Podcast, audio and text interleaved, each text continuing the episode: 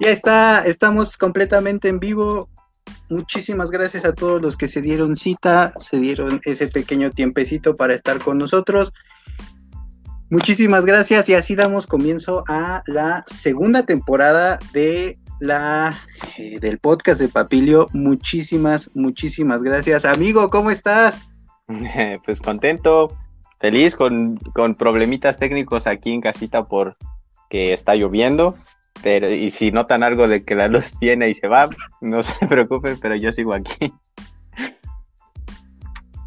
Así es, antes de que me quedemos comienzo, bueno, lo que les, los que les recomendamos, antes de presentar a nuestro invitado y eh, de cualquier otra cosa, de empezar con nuestra presentación, eh, si pueden ir copiando el código QR, ahí está del otro lado, el código QR que está aquí al ladito para que puedan ir viendo este, la información de la cual vamos a estar hablando por si no están familiarizados o por si eh, tienen alguna duda, nos pueden hacer llegar las preguntas, pero eh, también para que ustedes lo puedan ir viendo y puedan irnos siguiendo. Aquí está el código QR y, híjole, pues muchos se conectaron porque realmente les, les gustó el tema, les interesó, les llamó mucho la atención, otros por, por nuestro invitado, que eso también se agradece muchísimo. Y amigo, antes de presentarlo, damos así comienzo a la segunda, segunda, segunda, segunda temporada. ¿Qué perspectivas tienes? ¿Qué, sorpresas crees que nos esperan? ¿Cómo ves la, eh, cómo sientes esta segunda temporada? Pues siento que va a estar diferente a la primera, retomamos algunas cosas de la primera, pero creo que hemos ido cambiando, hemos ido evolucionando y al parecer ha sido para bien. Comenzamos, como ya lo dijimos, con solo podcast, luego videos, luego Facebook, luego ahora Facebook Live, luego YouTube y han ido cambiando las cosas, ¿no?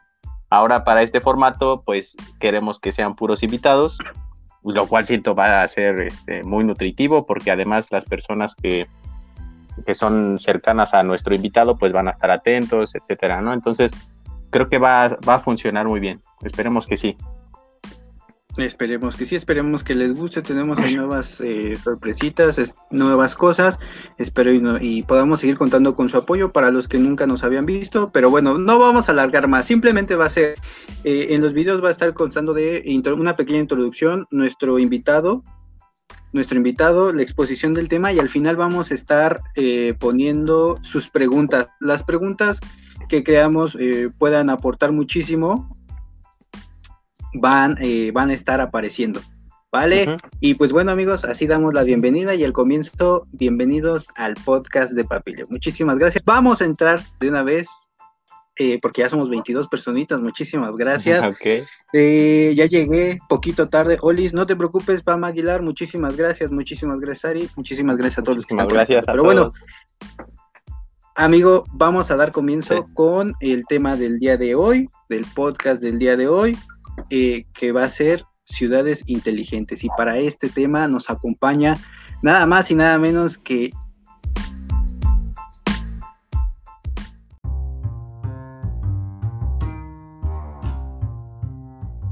el biólogo, Iván Lira. Ajá. Iván Lira Treto. Vamos, con él. Y... Eh, solo quería dar una introducción de él, que él es biólogo egresado adelante, de, La, de la Facultad de Estudios Superiores Zaragoza, al igual que nosotros. Este, es, un, es un gran amigo, lo estimo mucho desde hace algunos desde segundo semestre tuve contacto con él y ya desde entonces pues no lo solté. Porque pues, considero que es una persona muy, muy interesante, que le apasiona lo que hace. Entonces por eso es uno de nuestros invitados más especiales de los que hemos tenido aquí. Entonces pues bienvenido Iván. Bien todos, muchas gracias amigos, ¿cómo están? Bien, bien, encantados de tenerte aquí este, con nosotros. No, pues de veras que el gusto es mío y de veras muchas gracias por haberme invitado eh, y brindarme la oportunidad también de hablar de, este tema aquí en su, podcast. La verdad es que a mí se me hace bastante interesante esta iniciativa que tienen y siento que concordamos mucho en ideas, ¿no? Ya lo hemos platicado eh, días atrás Eh, hay por ahí este, ya algunos temas que hemos venido platicando y, a mí se me hace muy interesante todo esto que, ustedes están armando, entonces este, pues les agradezco el que, el que den la oportunidad y abran el espacio para que pues más biólogos ¿no? empecemos a poder este, expresar nuestras ideas en, este tipo de espacios.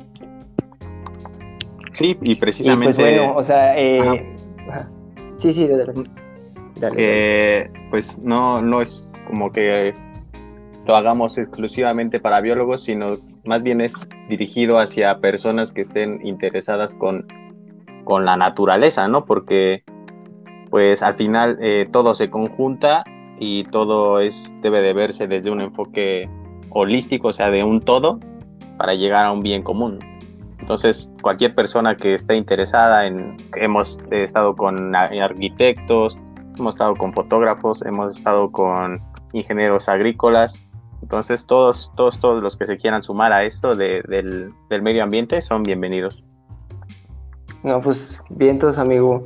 Eh, pues sí, o sea, fíjate que con respecto a eso que dices, el tema que vamos a, eh, del que vamos a platicar hoy, eh, que yo más o menos este, les preparé, lleva por título Ciudades Inteligentes, ¿no? Pero en realidad las ciudades inteligentes precisamente son esto que acabas de mencionar, ¿no? Es algo que integra eh, un montón de profesiones y de, eh, de formas de pensar también eh, y de ver las cosas dentro de un ecosistema, ¿no? Entonces, este, pues si quieren podemos ir empezando con el tema de hoy.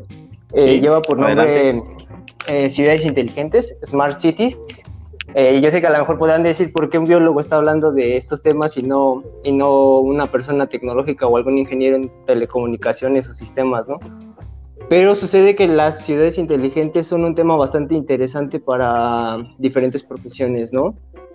Eh, el día de, hoy, eh, pues yo les pediría, eh, no sé qué tanto aforo haya de personas ahorita, pero yo pediría que nos pusiéramos a, primer, lo primero que tenemos que centrarnos es en que vamos a estar hablando de ecosistemas urbanos. desde el punto de vista de los biólogos, muchas veces creemos que lo único que es importante dentro de nuestra carrera, o más bien nos centramos mucho nos enfocamos mucho en lo que son los ecosistemas naturales eh, conservados, ¿no? Como una selva, como un bosque, eh, como un manglar o este tipo de ecosistemas, ¿no? Pero sucede que, que, también muchas veces eh, los biólogos dejamos de lado ecosistemas que son perturbados, como son las ciudades, ¿no? Que son sistemas vivos que también en donde interactúan un montón de especies. O sea, en las ciudades no solamente estamos los seres humanos, sino que además interactuamos con un montón de especies de aves, de mamíferos.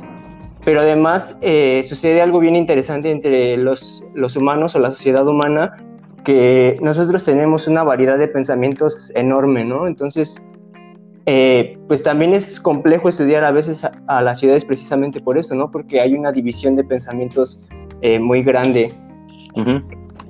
Este, bueno, pues una vez que ya tenemos en mente de que vamos a estar pensando en este ecosistema, eh, o en las ciudades más bien como un ecosistema, como un organismo vivo, o sea, algo que está eh, complementado por un montón de partes, eh, pues vamos a, si quieren, a darle continuidad a la siguiente, a la siguiente diapositiva, por fin. Sí. Ok. Bueno, en lo que vamos avanzando. sí, por ejemplo, algo de lo que ustedes platicaban o han estado platicando en su podcast que se me hace muy interesante es que ustedes ya daban una introducción de cosas, de esto de, de los términos de sustentabilidad, ¿no? Eh, ustedes, es decir, ustedes ya, ya estaban hablando desde hace tiempo de lo que era esto de arquitectura sustentable y de la alimentación sustentable, ¿no? Entonces, ahora es igual, vamos a hablar de las ciudades, pero como entes eh, que, eh, que tienen que ser sustentables igual para, para favorecer a la vida en general, ¿no? Sí. Eh, primero tendríamos que empezar por definir lo que son las smart cities, ¿no? que en realidad, pues como ya lo dijimos, o sea, vamos a pensar en la ciudad como un ecosistema, pero este ecosistema tiene ciertas particularidades, ¿no? el primero es la, la conectividad, eh, es decir, las ciudades inteligentes eh, son eh, espacios súper conectados, ¿no? Esto quiere decir que en cualquier punto en el que tú estés de la ciudad va a haber puntos, digamos, por ejemplo, Wi-Fi, va a haber acceso a Internet, por ejemplo, es algo que ya está pasando en la Ciudad de México, que vamos a, hablar un poquito más adelante, cómo la conectividad influye para un montón de cosas, ¿no? Eh, porque, y también nos estamos acercando, pasa algo chistoso porque también nos estamos acercando a una nueva época en la que ya no solo son eh, las tecnologías de la información y la comunicación, ¿no? O sea, ya no solo vamos a hablar de las TICs, ajá, exactamente. Ahora estamos pasando a lo que es el Internet de las cosas, ¿no? El IoT, Internet of Things, que eh, pues en realidad las TICs, lo que pasaba con las TICs era que eran dispositivos móviles que tenían conectividad, pero en realidad no estaban interconectados los unos con los otros, eh, digamos a nivel... Em, Comunidad, ¿no? Población, ¿no? Sí, Precisamente regresamos, regresamos a esta parte de, que las ciudades también funcionan como ecosistema. Ajá, y también lo podemos ver ejemplificado aquí. Sí, exactamente. Entonces, ah. este, lo que está pasando con o lo que pasa con el Internet de las cosas es que más dispositivos van a estar conectados a Internet, pero ya no es necesario que alguien los esté controlando como, una, como nosotros, por ejemplo, ahorita una computadora o un teléfono, ¿no? Sucede que en el Internet de las cosas ya, por ejemplo, un parquímetro va a estar eh, mandando información eh, vía Wi-Fi hacia una nube que se va a almacenar y que va a ser procesada para, por ejemplo, decir, ok, en una zona donde hay mucho tránsito, hay tantos parquímetros disponibles, ¿no? Entonces, eso ayuda también eh, a la movilidad, que es algo que vamos a hablar más adelante. bueno, eh, el tema que sigue es el Big Data, que va muy de la mano con esta cuestión que estamos hablando de, del Internet de las cosas.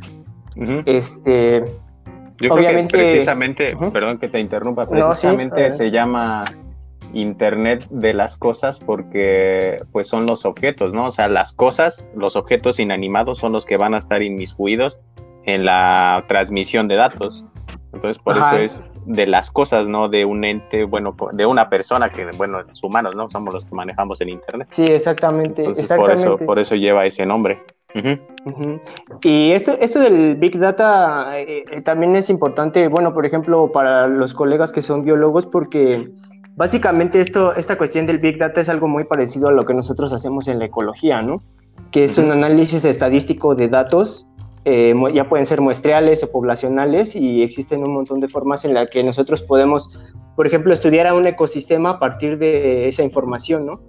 Entonces, esto del Big Data precisamente es generar, eh, como su nombre lo dice, datos que se van a almacenar, como ya lo dijimos, en una nube, pero esos datos eh, sirven para que a través de, por ejemplo, métodos como inteligencia artificial o machine learning, eh, se procesen y puedas hacer más eficiente la ciudad, ¿no? Como este ejemplo que poníamos del parquímetro, entonces, por ejemplo, eh, hablemos de Coyoacán, ¿no? Del centro de Coyoacán o, por ejemplo, eh, colonias como la Roma Norte, por ejemplo, ¿no? En la Ciudad de México, que son ciudades o que diga colonias con una o alcaldías con una afluencia muy grande de personas, ¿no? Entonces, estacionarse en algún punto se vuelve en un, en un problema que además ocasiona caos vial y ese caos vial también causa problemas ambientales, ¿no? Porque entre más carros tengas parados haciendo carburación interna, pues más siguen este, contaminando, ¿no? Entonces, es tan sencillo como que ahora tú ya tienes una aplicación llegas eh, al, lugar y ya, ya, sabes exactamente en dónde está el lugar disponible para que te estaciones, ¿no? Entonces eso, eso libera vías, eh, lugares donde se estacionaban dos o tres carros en dos o tres filas, este, pues eso se reduce y cosas así, ¿no? Entonces de esto van más o menos un poquito las, las ciudades inteligentes. Eh, básicamente lo vamos a ver más adelante, son tres ejes que ustedes ya los han comentado en sus podcasts anteriores, pero eh, algo muy importante dentro de las ciudades y uno de los grandes retos de las ciudades eh, durante el presente y el futuro, pues es la movilidad. Y la Ciudad de México no se queda atrás con este problema. O sea, yo creo que es de las ciudades con más problemas de movilidad. No sé ustedes qué opinen. Por ejemplo, si yo les preguntaría, ¿no? ¿Cómo, ven el problema de la movilidad aquí en la Ciudad de México? También para que no me la pase yo hablando. no, no, no, está bien. De hecho, este, pues creo que le, le preguntas a las personas bueno, en lo particular a la persona adecuada porque yo vivo al, sur, sur oriente de la ciudad y por ejemplo para llegar a, la prepa a la que fui, que fue la prepa 5, me hacía hora y media, hora y media y no sé, no, son muchos kilómetros para acudir ya después a la facultad, igual hora y media. Entonces, un tiempo eh, residí en Oaxaca y pues para llegar al cine eran 10 minutos, para llegar al centro de la Ciudad de México, de la ciudad de Oaxaca eran 15 minutos. O sea, comparado, o sea, si lo comparamos es muchísima la diferencia. Entonces, obviamente tenemos un problema de, de la movilidad muy, muy, muy cañón. Sí, de hecho sí. Pues fíjate, yo por ejemplo, qué bueno. Ajá, adelante. Dale, Rey. Eh, eh, yo lo que iba a comentar es que realmente lo que está pasando, por lo menos aquí en la Ciudad de México, es que se está concentrando más gente en menos espacio y está causando un, caos mayor en cuestión de movilidad. Yo escuchaba un ejemplo en el cual decían eh, que qué pasaba si le poníamos cámaras a los, a los semáforos eh, es muy similar a lo que ustedes platicaban con, los parquímetros, pero con los semáforos. ¿Qué pasa si le ponemos eh, cámaras a los semáforos y empezamos a ver toda la movilidad? Empezamos a crear una base de datos con los días, con las horas y la cantidad de autos que empiezan a pasar, que empiezan a transcurrir por una avenida X. Eh, entonces esto lo que generaba pues era que el siguiente paso era que los, los semáforos pasaran a ser inteligentes para que eh, a cierta hora, con cierta afluencia, eh, tal vez se movieran a ciertos, eh, con mm, cierto tiempo, o sea que cambiar el tiempo de los altos y de los sigas para que fuera más rápida la movilidad, ¿no? Eso es lo que, lo que ejemplo muy interesante. Yo aquí empezaría también a, a, hacer partícipes a los que nos están haciendo el favor de vernos y escucharnos, de ustedes qué piensan, en qué, eh, en dónde implementarían cierta tecnología para eh, poder mejorar o este, resolver un problema, que en este caso es la movilidad en la Ciudad de México. Es claro, y como tú lo dijiste, amigo, mismo lo que, lo que estamos viviendo aquí en la Ciudad de México, y es precisamente otro de los puntos que cada una de las regiones eh, del país, enfoquémonos en el país, tiene diferentes diferentes problemas. No podemos ir al estado de Oaxaca a poner esto de movilidad porque no tienen ese problema ya. Entonces, yo lo yo hago ese ejercicio con los que nos están viendo y nos están escuchando de ustedes qué problema ven, cómo podrían solucionarlo con, eh, con este tipo de, eh, eh, ¿cómo se dice? Mm, mm, mm, de tecnología. Con este tipo de tecnologías. Así es, de tecnologías. Y perdón, amigo, continúa. Yo, yo quería agregar algo algo que sacamos de, los documentos que nos hiciste favor de llegar y precisamente eh, menciona que la transformación digital de las ciudades se traduce a el gran reto de producir eh, la adaptación e integración de infraestructura y procesos tradicionales ya existentes y en funcionamiento a unos inteligentes y conectados. O sea, esto se, se resume a decisiones de lo que ya hacemos pues ahora eso que nos venía funcionando hace tiempo, tal vez ahora ya no es tan funcional. Ahora podemos hacerle un cambio, podemos hacerle inteligentes y que todos estén interconectados para que se haga un mejor funcionamiento. Sí, claro. Este, ah, no me había fijado que estaba ahí, se movieron por ahí las palabras de, la presentación. Pero sí, o sea, eso que comentas, amigo, este, es bastante, bastante interesante, ¿no? Porque tiene que ver mucho con también eh, cuestiones que ustedes ya han platicado anteriormente en su podcast, de, por ejemplo, los objetivos de la Agenda 2030, ¿no?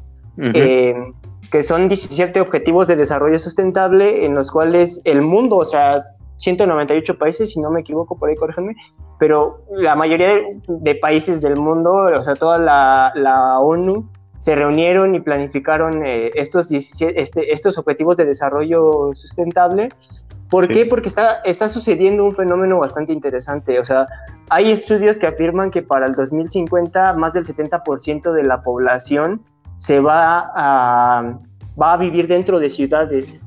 Entonces, se tiene que cambiar la gestión de cómo, cómo, cómo se están llevando eh, a, cabo la administración eh, pública eh, dentro de las ciudades. Porque imagínate, o sea, 70% de la población humana total y además va va a incrementar mucho más de lo que está ahorita, y todos van a estar ubicados dentro de ciudades. Entonces, la gestión del agua, la gestión del gas, muchos servicios naturales eh, se van a ver, se ven eh, impactados de cierta forma, ¿no? Entonces, tiene que cambiar esta forma en la que se administran estos recursos, ¿no? Entonces, pues eso es algo muy interesante, o sea, la verdad, eh, a mí yo cuando vi ese dato de que cómo van a, cómo están creciendo cada vez y cada vez más las ciudades, este, sí me sorprende. Y el problema es cómo se van a ver desplazadas, tan, o sea, también los ecosistemas naturales, ¿no? Cómo vamos poco a poco, y, o sea, el ejemplo claro está aquí en la Ciudad de México, ¿no? Eh, bueno, yo vivo en, eh, en el estado, pero ustedes, por ejemplo, que están dentro del distrito, yo ya soy parte de la extensión, ¿no? De lo que es la Ciudad de México. Y luego te vas más lejos de aquí donde tienen su casa y sigue creciendo y creciendo y creciendo la mancha urbana, ¿no? O sea, en algún punto ya vamos a llegar a, a Puebla, vamos a estar casi, casi pegados con Puebla, ¿no? Entonces, sí. Este, sí está muy, muy cañón todo esto, o sea, tiene que cambiar a fuerzas la gestión eh, en las ciudades. Y obviamente una ciudad tan problemática como la CDMX no se puede quedar atrás, o sea, tiene que empezar a haber resolución de estas problemáticas, ¿no? Y bueno, ya si quieren continuamos con los demás puntos. Eh, no voy a parar tanto para darle prisa. El siguiente punto pues es la, la seguridad, eh, que obviamente es uno de los grandes problemas y grandes retos de las, de las ciudades en la actualidad. Eh, la seguridad obviamente también puede cambiar con las, con las, en las ciudades inteligentes, con la tecnología. es decir, por ejemplo, las cámaras del C5 ya son algo que aplican en las ciudades inteligentes en el mundo, ¿no? O sea, esta, este monitoreo constante de, y además las alarmas, ¿no? Que tienen los postes, eh, ya son este, indicios de cómo está cambiando la seguridad dentro de la Ciudad de México, ¿no? Eh, el siguiente, pues, es el ordenamiento territorial, cosa que en la Ciudad de México sí somos un caos, ahí sí terrible, cero. Eh, es una, una, una ciudad con muchos caos desde su origen, o sea, desde que era México en, este, prehispánico, se les ocurrió hacer justo una ciudad en, en, el centro de, bueno, no es, no es justo el centro del lago, pero sí en, en el lago. Y, este, y desde ahí vienen muchísimos problemas, ¿no? Eh, eh, por ejemplo, eh, pues obviamente nosotros, digamos, el suelo que pisamos en realidad es el fondo de un lago, o sea, es, es suelo que no es firme. Por esa, por esa razón, los temblores en la Ciudad de México son tan fuertes y por esa razón no se puede construir, eh, no se podía construir o no era viable construir un aeropuerto en el, en el lago de Texcoco porque es el corazón del lago, ¿no? Es el corazón de la cuenca, es donde de las partes más altas de las montañas que rodean la Ciudad de México se arrastra el agua por la cuenca y llega hasta el lago de Texcoco y parte de Xochimilco, ¿no? Entonces, este, pues sí, es, es riesgoso, eh, por eso era riesgoso, ¿no? Por ejemplo, construir un aeropuerto ahí. Entonces, el ordenamiento territorial es algo que también se está empezando o se tiene que empezar a, modificar o a controlar y regular eh, dentro de las ciudades inteligentes, ¿no? El, el siguiente paso es la eh, equidad de, de, derechos y de justicia, y aquí otra vez yo les volvería a preguntar a ustedes, para no entrar tanto yo en polémica política, ¿Qué opinan de la Ciudad de México? O sea, o a la gente que nos está eh, escuchando, ¿ustedes qué opinan de, cómo se están llevando las políticas en cuanto a equidad y justicia dentro de la Ciudad de México? ¿Creo que, ¿Creen que realmente se está logrando este punto? O sea, ¿realmente hay equidad con todo esto, por ejemplo, de la comunidad LGTBI eh, más? Y, o, por ejemplo, las personas eh, pro vida. Eh, o sea, hay un montón hay de divisiones sociales, ¿no? ¿Ustedes qué opinan, por ejemplo? Sí, pues eh, precisamente en la Ciudad de México, al haber tanta, tanta información, al haber tan, tanta gente que tiene diferentes puntos de vista que pueden opinar, y pues a veces también está esta parte de la desinformación, ¿no? que nos afecta muchísimo.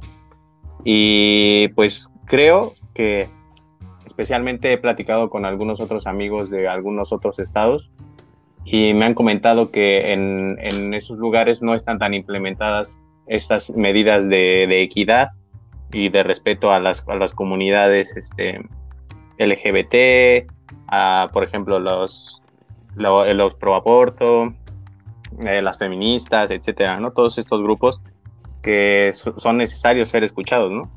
Entonces, creo, en lo particular, creo que la Ciudad de México sí está, no, no como tal vez no al 100%, pero sí se están implementando ciertas cosas que ayudan al que, que van dirigidas hacia la, equidad y la justicia de estos grupos, ¿no?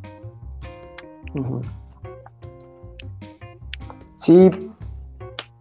Y en cuanto a mi punto de vista, eh, creo que ya somos, eh, ya somos tantos que hay tantas cosas que ver, que escuchar, eh, tantas opiniones que creo que ni han sido escuchadas, ni han sido eh, platicadas por las personas.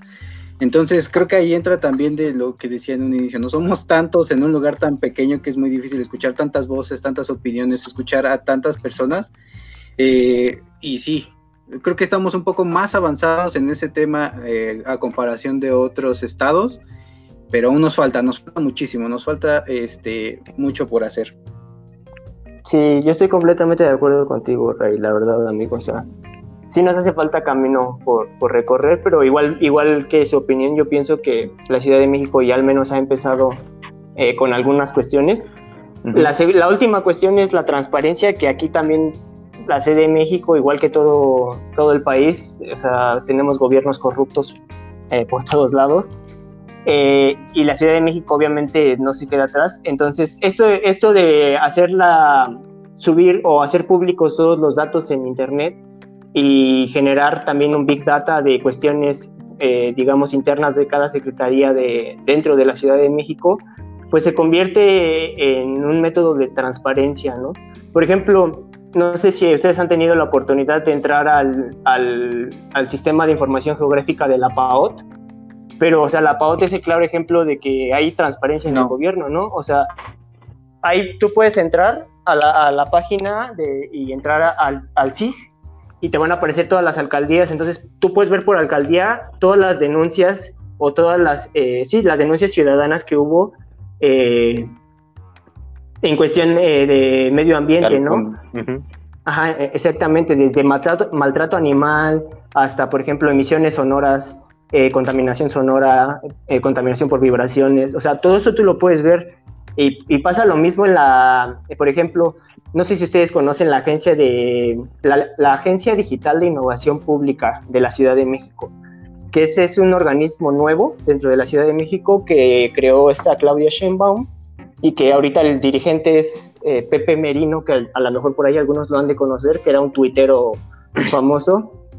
Eh, pero, o sea, ahorita este men está a cargo de la agencia de investigación y igual ahí se hacen públicos eh, un montón de datos, ¿no? O sea, es un sistema, una red de datos abiertos, ¿no? Entonces, esos son indicios de que al menos dentro de la Ciudad de México se está empezando, ¿no? A hacer transparente algunos procesos, ¿no? Sí, eh, aquí, se, aquí se me ocurre un poquito lo que hemos comentado en algunos episodios en cuanto a la, la Gaceta Ecológica, que allí se publican todos los proyectos que están por aprobarse, que están en revisión dentro del medio ambiente. O sea, si quieren hacer alguna obra en, en la selva, en la selva que sea, no, no precisamente, bueno, en la selva que sea, este, bien, están ahí publicados y cómo va el proceso, puedes, ajá, puedes, en qué estado, puedes ver este, cómo es, cómo va a ser la, la construcción, si les han respondido que tienen que corregir algunas cosas, todo, todo, todo está ahí en, esa gaceta ecológica. Ok. Ese sí no la conocía, la prueba. Así es, y ya nada más, eh, eh, para, para, complementar, eh, está el Instituto Nacional de Transparencia, en el cual tú puedes pedir cualquier documento que se haya ingresado, cualquier dependencia, de gobierno y ellos están obligados en responderte. Yo apenas hice una consulta eh, también para ver cómo está en cuestión de impacto ambiental y eh, ahorita pues bueno por lo de la pandemia eh, se han tardado en contestar pero sí le dan seguimiento. Y es obligación es obligación darte seguimiento y contestación a las peticiones que tú digas pidas porque son son de libre acceso. Sí Sí, entonces este, eso es, Ajá, sí, con la siguiente, por favor. Pero eso es muy interesante, ¿eh? eso del Instituto de Transparencia. Nada más hay que esperar un poquito porque está un poquito lenta la... Creo que, ah, ok. La siguiente es este... Eh, este punto es sobre la resiliencia social y ambiental, eh, que básicamente tiene que ver con con esta capacidad que tienen, eh, digamos, los ecosistemas o los seres vivos, incluso, o sea, se puede aplicar a muchas cosas, la resiliencia se aplica a muchas cosas, ¿no? Pero, digamos, eh, hablando de, cuestiones eh, biológicas, la resiliencia es este, esta capacidad que tienen los ecosistemas para que en algún momento enfrentar una adversidad y a partir de todo lo que los conforma o los estructura, eh, no sé, después de esa adversidad, tener la capacidad de volver a regresar al punto eh, donde encuentre, ajá, exactamente, donde hay un mayor equilibrio, ¿no?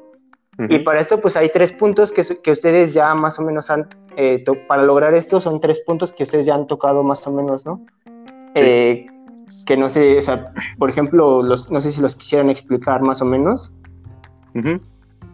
Esto de los sí, pues, precisamente, pues parte del desarrollo sustentable no es, como lo hemos mencionado en algunos otros episodios, no es simplemente tomar un, el medio ambiente y proteger el medio ambiente hasta morir, sino se deben tomar ciertos otros, otros aspectos que tienen que ver con nosotros como especie, ¿no? Como especie que habita la Tierra y, y pues nosotros, nuestra economía, todo, todo se mueve pues a partir del manejo de los recursos. Y entonces entra esta parte económica que no podemos dejar a un lado simplemente y enfocarnos en cierta cosa. Debe de ser, como lo hemos mencionado, un enfoque pues holístico donde todo se conjunta en uno, ¿no?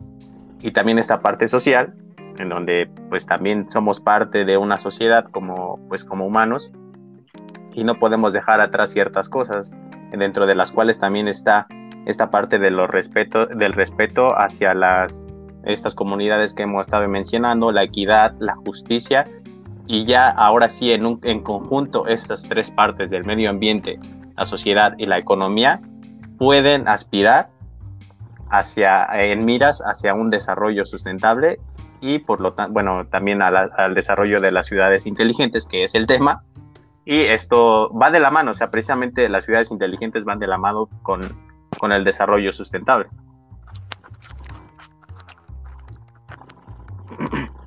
Así yo nada más quería, eh, complementando un poco en temas que, eh, bueno, los que nos, nos, están viendo por primera vez, eh, uno de los objetivos que tenemos como, como página es la divulgación de la, de, de, la ciencia. Estamos enfocados más al medio ambiente, pero ya hemos platicado esta parte. Hemos, nos hemos enfocado mucho a lo que es la parte del impacto y la conservación ambiental. ¿No? Y todos los proyectos, ya como lo, como lo dijo eh, mi compañero Axel, tienen que tener estos tres enfoques eh, en un principio, porque si no nos podemos enfocar solo en uno, porque no, en uno, porque no podemos dejar a los otros dos a un lado, ¿no? Todos tienen que ir conjuntados para que eh, en conjunto, pues se pueda ver y velar por, por el bienestar de todos, ¿no? En la parte económica, ambiental y social de todos. Y este, bueno, perdón, amigo. No, sí, está, está muy bien. Eh, y como, y por ejemplo, este que dices, eh, por ejemplo, amigo, eh, es importante y interesante porque sí, las ciudades inteligentes en realidad son un complemento de las ciudades sustentables y viceversa, ¿no? y los dos, y las dos se tienen que complementar de alguna forma, porque no puede haber, o bueno, sí pueden existir ciudades inteligentes sin desarrollo sustentable, pero pues qué caso tiene, ¿no? Y las ciudades eh, no pueden ser sustentables si hasta cierto punto crece y crece la población demográfica y no llegamos o no avanzamos junto con la tecnología, ¿no? Entonces, en realidad, eh, digamos que esto de las smart cities, las ciudades inteligentes, lo único que hacen es como brindarnos esas herramientas o el medio a través del cual nosotros podemos empezar a construir esta resiliencia, ¿no? Eh, como ya hablamos todas estas cuestiones de la gestión eh, de la gestión del gobierno y todo esto, ¿no? Pero algo que por ejemplo es muy importante dentro de también las ciudades inteligentes es que todo se centra en el ciudadano, o sea, no puede existir una ciudad inteligente si no se está pensando primero en el ciudadano, si no estás pensando primero en las necesidades del ciudadano, ¿no? Entonces, pero para atender eso primero tienes que construir un tejido social, ¿no? Tienes que empezar a reconstruir eh, las relaciones interpersonales eh, que existen eh, dentro, de las, dentro de tus colonias o dentro de tus alcaldías, ¿no? Y por ejemplo, algo que, que yo, yo, quisiera aquí resaltar, por ejemplo, es uno, eh, al menos para la Ciudad de México, es uno de los proyectos que se están llevando a cabo en la actualidad, que es el proyecto de Pilares de la Secretaría de Cultura de la Ciudad de México, ¿no? Este proyecto en realidad uno piensa que, o bueno, yo cuando, cuando lo descubrí así de primeras a primeras, creí que en realidad eran como casas de la cultura donde uno iba a ir y tomar un taller y todo eso, ¿no? Pero resulta que el trasfondo de, de, estos establecimientos eh, públicos va mucho más allá, ¿no? Y que forma parte de un plan integral dentro de la Ciudad de México. O sea, en realidad estos puntos eh, se llaman puntos de innovación, saberes, ah, no me acuerdo, son varios, está bien largo el nombre, pero bueno, estos lugares en realidad lo que eh, se están conformando es para construir un tejido social. Se trata de que las personas vayan a estos lugares y se relacionen entre ellas, es decir, que aprendan un taller bordado, por ejemplo, ¿no? Que digan, ok, yo quiero aprender bordado, voy, pero en realidad eh, la persona que está impartiendo el taller no está capacitada tanto, eh, o bueno, al menos dentro de Pilares, no la capacitan para que te, dé, te enseñe a ser la mejor bordadora del mundo, ¿no? O el mejor bordador del mundo, sino que lo que, lo que se está pensando dentro de los Pilares es que tú vayas a ese lugar y que te conozcas con otras personas y que platiques y que, y que desarrolles proyectos junto con ellos y que a lo mejor si te enseñan a producir, a, realizar un producto, tú tengas la oportunidad de venderlo con tu comunidad y que te acerques y que platiques, porque de eso se trata, de eso desde ahí tiene que empezar, o sea, la, reestructuración social. Eh, o sea, somos, no hay que, o sea, no es ni siquiera necesario decirlo, pero somos un país fragmentado socialmente, o sea, además polarizado, clasificado, o sea, está muy cañón, ¿no? Eh, entonces, desde ahí parte, ¿no? Perdón, perdón. No, sí, sí, sí. Precisamente eh, también eh, hay que tomar en cuenta que el desarrollo de las ciudades inteligentes no es un, no es un desarrollo a, corto plazo. O sea, no va, el cambio no va a suceder inmediatamente precisamente mediante estos ejes de, bueno, de la educación, se pretende que, por ejemplo, esto del tejido social, se pretende que pues en un futuro no tú conozcas a la persona, ¿no? O sea, ah, pues ahí lo conocí ahí en Pilar, hicimos estas cosas, pues le puedo ofrecer esto, ¿no? O sea, y así hacer el tejido social para que esto también pueda reducir en algún momento los índices de delictividad, asesinatos, etcétera, ¿no? O sea, como que la base está eh, precisamente en la educación. Y lo hemos mencionado en algunos otros podcasts, que es la educación para prevenir antes que lamentar o tomar algunas, este, algunas medidas ya cuando está el problema.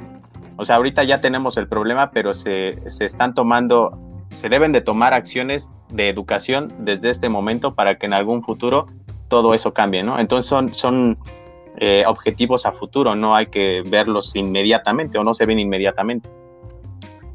Ah, y otra cosa, eh, las preguntitas las, vamos, las vamos a ir revisando al final para que no, no se desanimen si, no las contestamos ahorita, pero sí, sí las vamos a, tomar en cuenta. Así es también los comentarios. Y con respecto a lo que tú decías, eh, amigo Axel, eh, precisamente en México tenemos cuatro ciudades inteligentes, que es lo que yo puedo ver, o, ahorita lo vamos a platicar más adelante, de las cuales, eh, pues como tú dices, no es de la noche a la mañana que ya podamos eh, realmente ser, o a un periodo de uno o dos años, ¿no? Sino realmente es un periodo muy largo en el cual eh, se, van, se van haciendo las propuestas y se van haciendo estos cambios poquito a poco para que al final tengamos como resultado, no sé, en unos 10 años más o menos, eh, este cambio, ¿no? Que realmente se vaya viendo con estos pedacitos, ¿no? De poquito en poquito.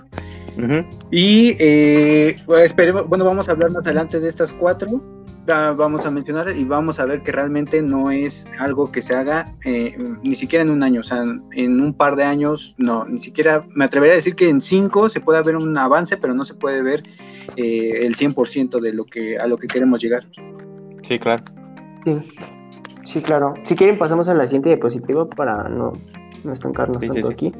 Okay. Mientras, nada más para cerrar este punto, la, la, restauración ecológica también juega un papel importante, tanto como el tejido. Bueno, las tres, ¿no? Obviamente, pero eh, en la restauración ecológica pasa algo parecido que lo que platicábamos en, en Pilares, ¿no? Los espacios públicos o áreas verdes o áreas azules, que serían los cuerpos de agua, también cumplen esta función de restablecer el tejido social hasta cierto punto, porque es en los parques donde las familias se reúnen, porque es en los parques donde los niños juegan, donde hay interacción humana, donde se desarrollan todas estas experiencias eh, como ser humano, ¿no? Entonces, en la Ciudad de México había un montón de áreas verdes también eh, olvidadas, ¿no? Entonces, eso también es muy importante.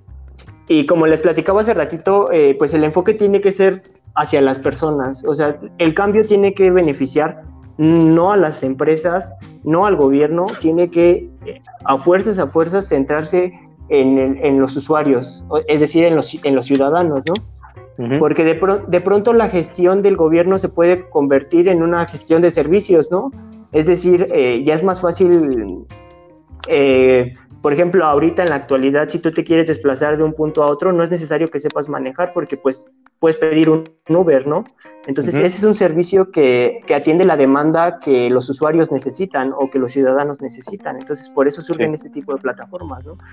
Igual, por ejemplo, el, eh, la otra plataforma como Rappi o estas eh, eh, plataformas de food, de food delivery, las que te llevan comida hasta tu casa, es lo mismo, están atendiendo necesidades de los ciudadanos eh, hasta cierto punto, ¿no?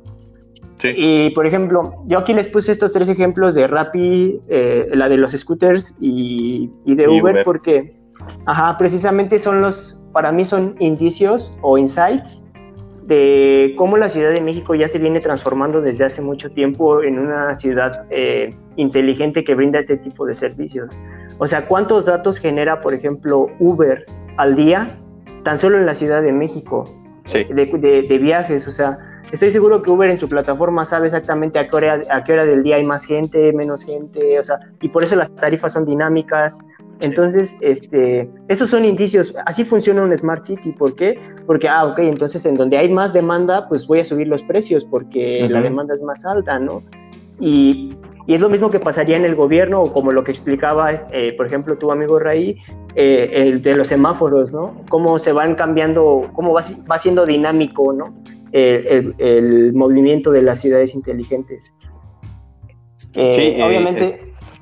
quería comentar algo de, en cuanto ahora los datos que se han generado respecto al movimiento de las personas en la pandemia, que, bueno, que hemos estado en cuarentena pues ahí se toman tres, tres puntos, que es Twitter, Facebook y Google, que tú le das permiso a tu teléfono que te, que te diga o que te siga, ¿no? O sea, que marque dónde has estado y es, estos datos son generados o son proporcionados al gobierno de, México para generar estas gráficas para ver cómo ha estado la movilidad. Entonces, este es un claro ejemplo de cómo se pueden estar utilizando estas tecnologías. Así es. y yo también eh, eh, estaba viendo un ejemplo que se me hizo muy interesante. No sé si alguien de los que nos está escuchando, eh, viendo, o nosotros, bueno, los que estamos platicando, ¿ustedes saben más o menos dónde está una tenencia de un carro?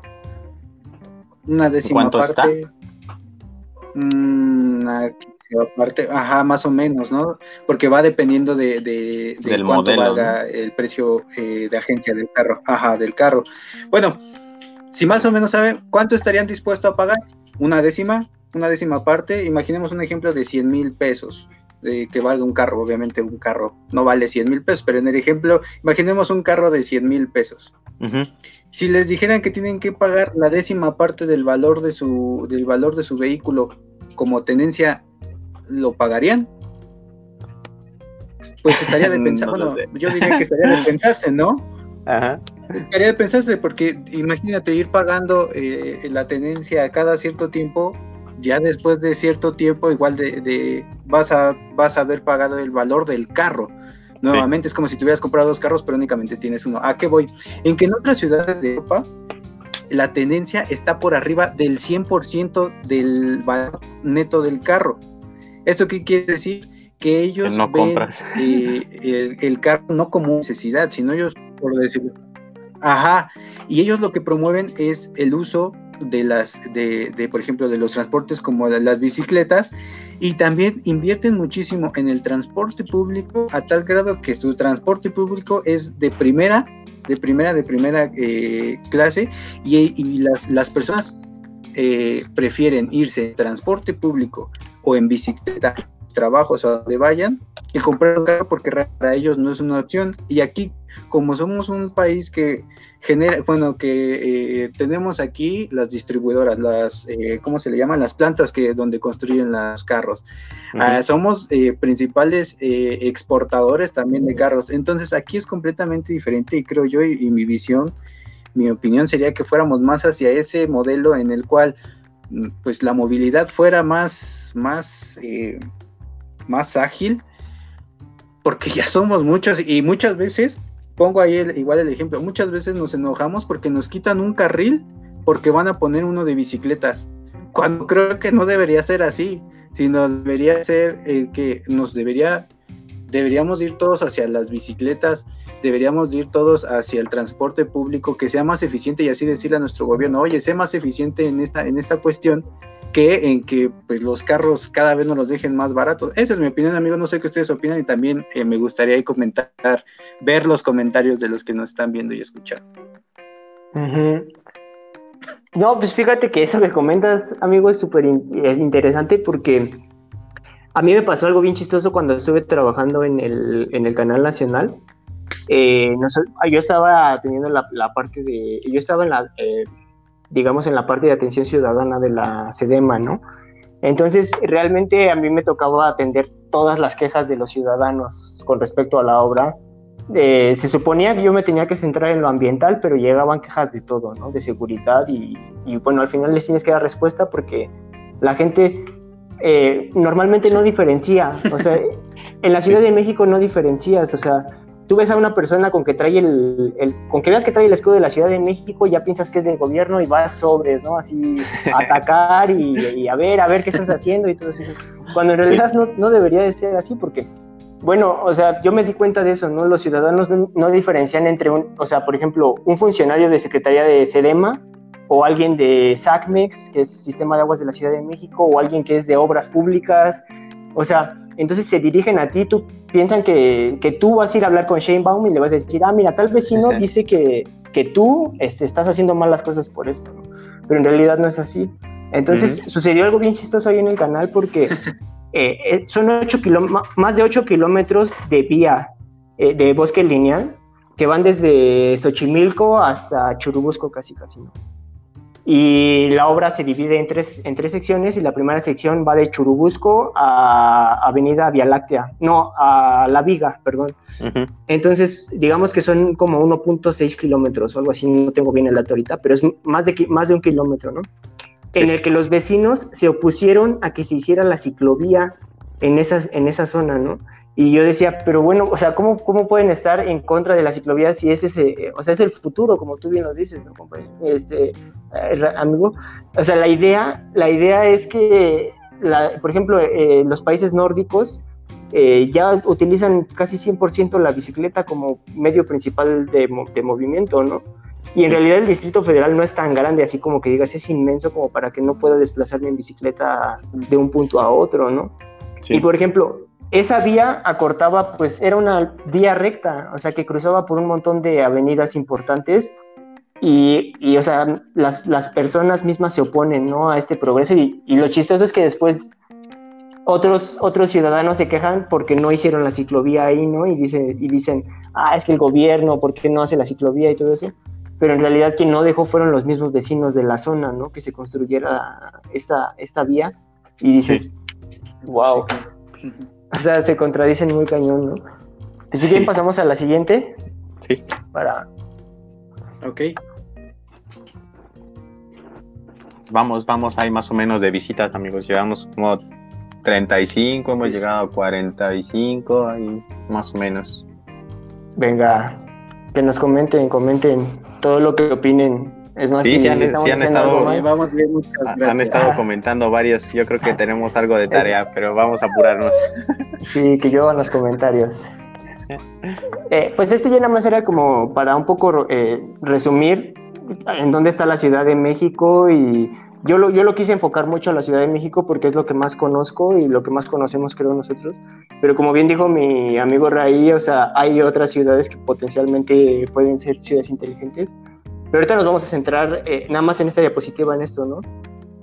Y desde mi punto de vista, ahorita igual cada, cada uno damos nuestro punto de vista, pero yo personalmente creo que la Ciudad de México no es que se esté convirtiendo en una ciudad inteligente, sino que ya desde hace mucho tiempo eh, viene, se viene trabajando en esto. O sea, no es algo que esté sucediendo ahorita. Y por ejemplo, con la invasión o cuando llegue la, toda esa cuestión de la 5G, y las, el Internet de las cosas del que hablamos y todo eso, o sea, eso se va a, a potenciar así enormemente, ¿no? Yo pienso que la Ciudad de México sí está haciendo un trabajo en cuanto a transparencia. Eh, obviamente, también quiero que quede claro que no soy partidario, o sea, no estoy hablando desde un punto de vista partidario. Yo ni siquiera voté en la Ciudad de México, es más, ni siquiera supe qué onda con la campaña claramente de, de Sheinbaum. La he investigado después porque me ha tocado trabajar en el gobierno y voy entendiendo ciertas cosas, pero o sea, igual quiero que quede claro que yo no estoy aquí de palero ni nada. O sea. Sí, todos estamos de acuerdo en eso de que aquí tratamos de no meter parte del gobierno y, sí. de, cómo son las cosas, ¿no? Sí, claro, más bien hablamos, hablamos de lo que vemos, ¿no? Y yo, por ejemplo, les puedo decir que les puedo, eh, por ejemplo, Secretaría de Obras, Obras eh, Públicas, EDEMA, la PAOT, eh, eh, hay, muchas secretarías que tienen datos abiertos ya en sus, en sus plataformas, entonces eso para mí es un indicio de, transparencia. Que ya cómo funciona internamente o cómo se den los contratos internamente y todo eso, eso ya es una cuestión que pues ni siquiera queda en mis manos, ¿no? O en nuestras manos. Sí. También, también creo que se está convirtiendo en un gobierno inclusivo.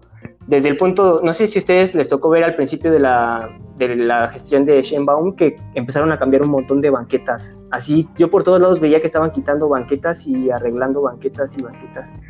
Y después me enteré que era parte de un proyecto que tenía mucho que ver con las personas de la tercera edad, porque no pueden caminar en las, en las banquetas de la Ciudad de México porque literalmente es así un campo de guerra para las personas eh, eh, que, sufren de discapacidades o las personas de la tercera edad. Entonces, esto también es convertirse en un gobierno inclusivo, el pensar en ese tipo de personas en que se tienen que desplazar también entonces, eh, para mí también eso, por ejemplo, puede ser un indicio, más lo que ya platicamos de los derechos también de las, de las personas. Los datos abiertos, que ya les comenté, también creo que están habiendo, de hecho ya hay foros de la Ciudad de México de datos abiertos.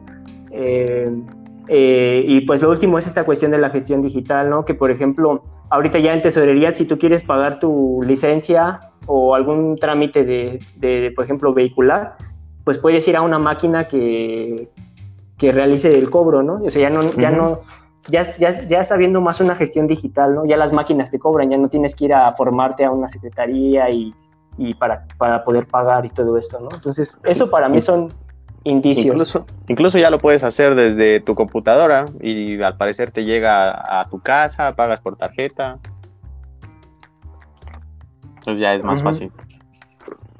Sí, y, y, por ejemplo aquí, eh, bueno, eh, registré 19 proyectos que se me hacen interesantes dentro de la Ciudad de México que están, ustedes pueden entrar a la página, eh, cualquiera que, que, escuche este podcast o, que lo vea después en YouTube o Facebook, eh, pueden entrar en cualquier momento a la página de la Secretaría de Obras y Servicios de la Ciudad de México y ahí van a venir proyectos y se les desplazan todos y ustedes pueden ir checando cada uno para que después si hay algún problema pues, tengan fundamentos, ¿no? En base a lo que se dijo y lo que se hizo, ¿no? Eh, después. No sé si sí, sí, sí.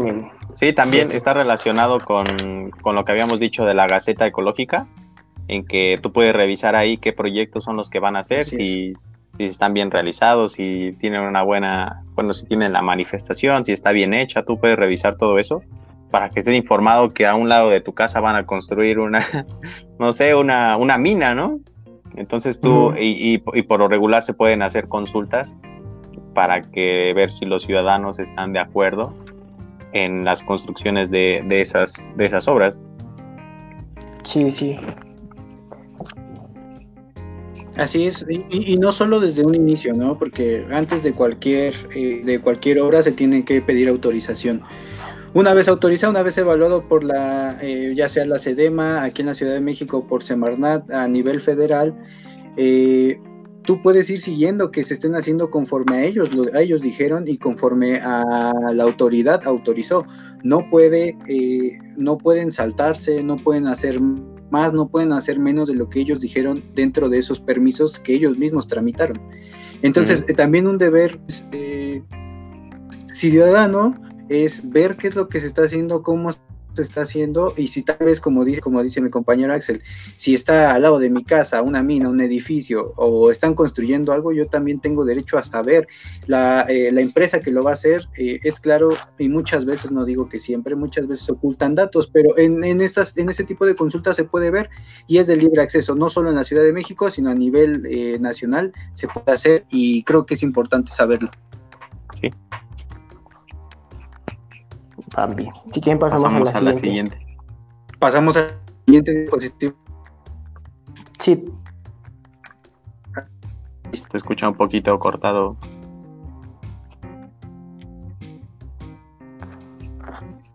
A ver, hay que esperar un poquito. es que sí, ok. Ahí está ya.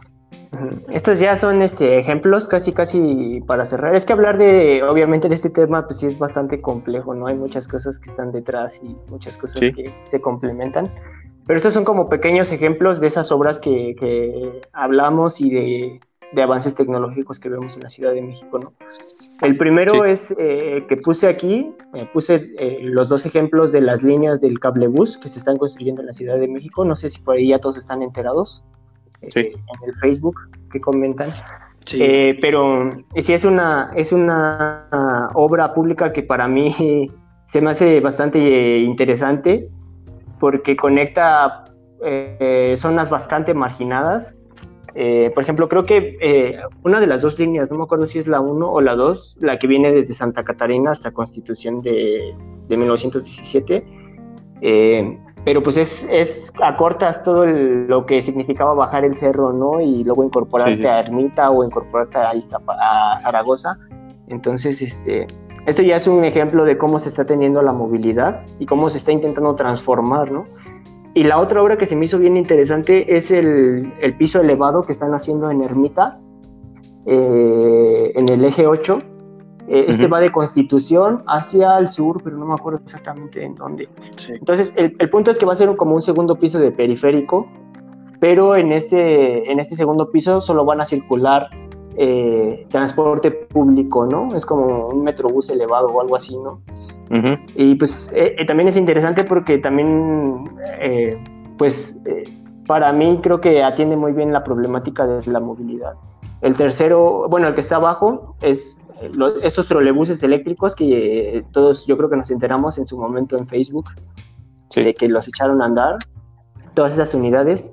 El otro, el otro proyecto que es bastante interesante son los puntos Wi-Fi gratuitos que ofrece la Ciudad de México, pero que además también ya empresas privadas, por ejemplo, si tú eres usuario, yo no sé, por ejemplo, Total Play o Easy, te puedes ir Ujú. así en la calle y de pronto encontrarte una red de Easy abierta y te conecta automáticamente, ¿no? Si tú Sí. pagas tu, tu teléfono en esa, en esa empresa. Entonces, básicamente toda la Ciudad de México ya es una zona cubierta con Wi-Fi. O sea, hay muy pocos puntos en donde, donde no funciona. Todos los, los postes de C5 ya tienen Wi-Fi. Por ejemplo, yo, yo lo llegué a ocupar cuando estaba haciendo censos de arbolado.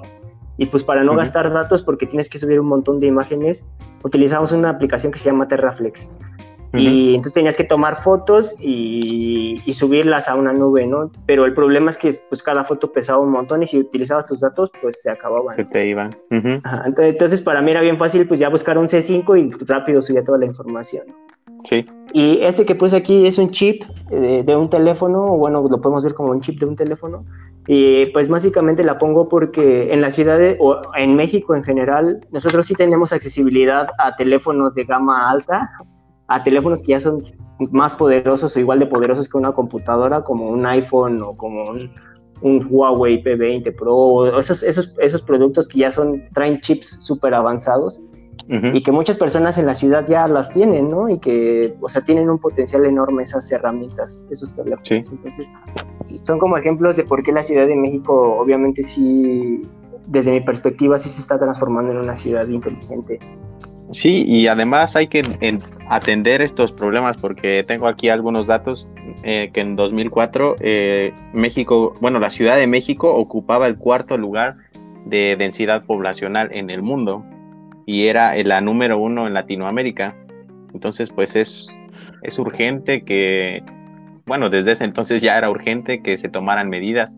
Y esto del cablebús me recuerda mucho a Medellín, Colombia, me parece, que es donde están estos cablebuses que funcionan pues al parecer bien. Entonces creo que sí, sí son una buena opción. Y ahora, ahora que recuerdo un poco a... Sí, también estaba, escuchando... Cuando estaba la, campaña hacia los jefes de gobierno, había una, una candidata que se llamaba Purificación Carpinteiro y le echaba, le, echaba en, cara a, a Shane ¿Saben qué, ¿Sabes qué es el Big Data? ¿Sabes qué es el Internet de las cosas? Se pues ya se, veía, ¿no? Se, los veía que era urgente. sí, sí, sí. Se veía que era urgente atacar esto, ¿no? Entonces, si, si querías continuar, amigo. Sí, Sí, sí, eh, si partimos de la premisa de que eh, pues somos muchos en muy poquito espacio y si les dijera que en algún momento llegamos a ser el 25% de la población de todo México viviendo en la Ciudad de México, pues yo creo que es más que urgente el llamado, ¿no? Sí. Para poder hacer todos estos cambios de los cuales hemos estado platicando a lo largo de esta de esta eh, charla. De esta conferencia, de esta charla, amigo. Sí, no sé si hay alguna otra presentación. pasmado. ¿Quién? Ahí está, ya tenemos otra vez. Ah, nuestro, eh, nuestro amigo Iván se había quedado. Ah, ya lo pusiste. ah, se había quedado pasmado. Sí, a ver si hay alguna otra diapositiva. Ah, sí. Sí, eh, igual estas ya las, las tocamos rapidito para no, no detenernos tanto, pero eh, esta cuestión de la movilidad, ¿no? Por ejemplo, de cómo los eh, cómo se están cambiando ya los patrones de movimiento dentro de las ciudades, ¿no? Ya poníamos el ejemplo de los scooters, está el ejemplo de las ecobicis. Este, no sé si han visto este anuncio, en, yo me lo tomé de Facebook, es un anuncio que he visto de, de estas bicicletas, pero además cómo también se puede transformar el delivery, ¿no? O sea, ya el, entregar paquetería eh, con estas bicicletas, tú pedaleas cierto rato y después son este, eléctricas y funcionan como motos también. Entonces, además se ven súper cómodas, ¿no? Sus llantas y tienen como amortiguadores, o sea, ya va evolucionando, ¿no? Se va, se va innovando en este aspecto. Sí.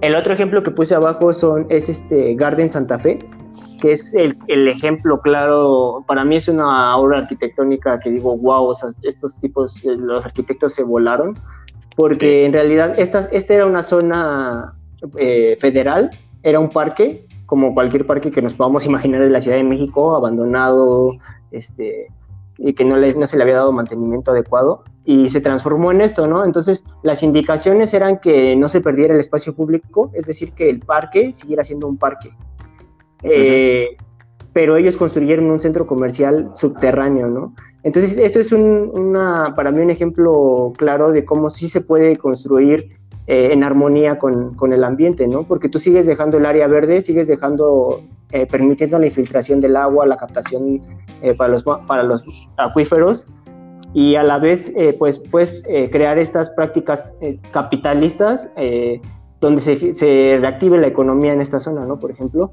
pues es un mall, pero construido debajo del suelo, ¿no? Y al final el parque siguió siendo un parque a nivel de piso. en, los, en el código QR que les dejamos en la página y vienen algunos videos sobre este parque y está, está muy impresionante. Sí, si quieres pasamos a la siguiente, amigo. Sí, nada más eh, también comentarles que están haciendo un complejo de vivienda en el sur del país, el cual se hacía muy interesante porque tomaban muchas cosas en cuenta.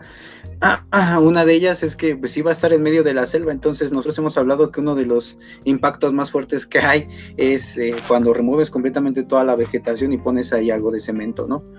Eh, lo que estaba pasando aquí es que lo que trataban de hacer era solamente quitar lo que, eh, lo que era necesario eh, hacer las edificaciones, pero las edificaciones iban a, tener flora, eh, flora nativa, iba a permitir la infiltración y aparte iban a tener este, zonas exclusivas para el cubo. Entonces, todo esto iba a ser una ciudad, por lo que decía, no sé cómo esté, tampoco estoy partidario ni a favor ni en contra de este tipo de proyectos, pero que tenían captación de agua, de recursos, bueno, los iban a tener ahí en zonas que iban a, tener exclusivas, iban a tener escuela, iban a tener todos los automóviles iban a ser eh, eléctricos. No sé, se escuchaba eh, fabuloso y que si se llevara al pie de la letra yo creo que podría ser una buena alternativa, pero creo que estamos todavía, a mi perspectiva, muy lejos de llegar a hacer eso. Sí. Ok. Sí, sí, pues la verdad es que, pero fíjate que hay varios arquitectos, bueno, más bien yo creo que el, mindset que ya le, eh, crean a los arquitectos en las escuelas es que cualquier obra que ellos hagan tiene que ser ya pensada como sustentable, ¿no? Tengo varios amigos que ya siempre están hablando, que estudian arquitectura y hablan de sustentabilidad, ¿no? O por ejemplo, igual eh, los arquitectos que, que, con los que llegué a tener contacto por el proyecto del canal, todos, todos hablaban de sustentabilidad, de materiales ecológicos y cosas que yo la verdad desconocía. Pero pues igual en algún momento sí, como dices, igual y ahorita no, México no está en el, en el, en el, en la posición de decir somos este eh, sustentables y además sostenibles, ¿no? Pero igual ya a futuro lo podremos lograr, ¿no? Y por ejemplo, este puede ser el inicio, ¿no? Aquí les puse ejemplos de parques parques que se están remodelando y recuperando en la actualidad en la Ciudad de México. Las primeras tres fotos de arriba son de un proyecto que se me hace súper interesante, que es eh, el Parque Cuitláhuac, que se va a convertir en uno de los parques más grandes y que además eh, es interesante porque recuperaron la zona, eh, era un tiradero. Y hasta donde tengo entendido del proyecto lo están planteando casi casi como un Chapultepec, o sea, dejarlo así a ese nivel de, de, bosque. Eh, estas fotos que están arriba obviamente son eh, renderizadas, son las fotos del proyecto, de cómo eh, planean, pero obviamente de ser un tiradero a tener estos espacios públicos, eh, pues hay un gran cambio, ¿no? Y es lo que platicábamos hace ratito. Estos espacios es donde la gente recrea, o sea, donde la gente se reúne, donde comparten experiencias, donde comparten saberes y además también en estos proyectos, de, en varios de estos proyectos de parques ecológicos que se están eh, recuperando, se, se, planea poner ahí también este puntos de innovación que se llaman los pilares, ¿no? Entonces, eh, es, es, claro que al menos la Ciudad de México sí está buscando una resiliencia desde la gestión. Si funciona o no funciona, eso ya lo tendremos que ver o platicar mucho tiempo después, pero sí, sí creo que se está llevando hacia una resiliencia social y ambiental. Sí. La primera foto de abajo a la izquierda, en la que parece como un caracolito, ese es el bosque de Aragón, que es otro parque que están remodelando ya desde hace tiempo y que yo he estado viendo fotos y cada vez lo dejan más bonito. Y por ejemplo, en el bosque de Aragón pasa algo bien chistoso porque hay un montón de aves. Y, pero así cañón, cañón, ¿no? porque resulta que la Ciudad de México se quedó sin cuerpos de agua en algún momento, ¿no? O sea, ya no había parques de eh, cuerpos de agua más que los artificiales, ¿no? De Chapultepec, la Alameda Oriente y el bosque de Aragón, ¿no? Entonces es donde las, las aves que migran o así, pues bajan a descansar, ¿no? A esos cuerpos de agua, aunque sean artificiales. Entonces, eh, ese es la otra, el otro parque. Y el que está hacia la derecha es el Canal Nacional. Eh, esta obra también para mí es una obra súper, súper importante porque se está, eh, tiene importancia histórica y además importancia cultural y además importancia ambiental, ¿no?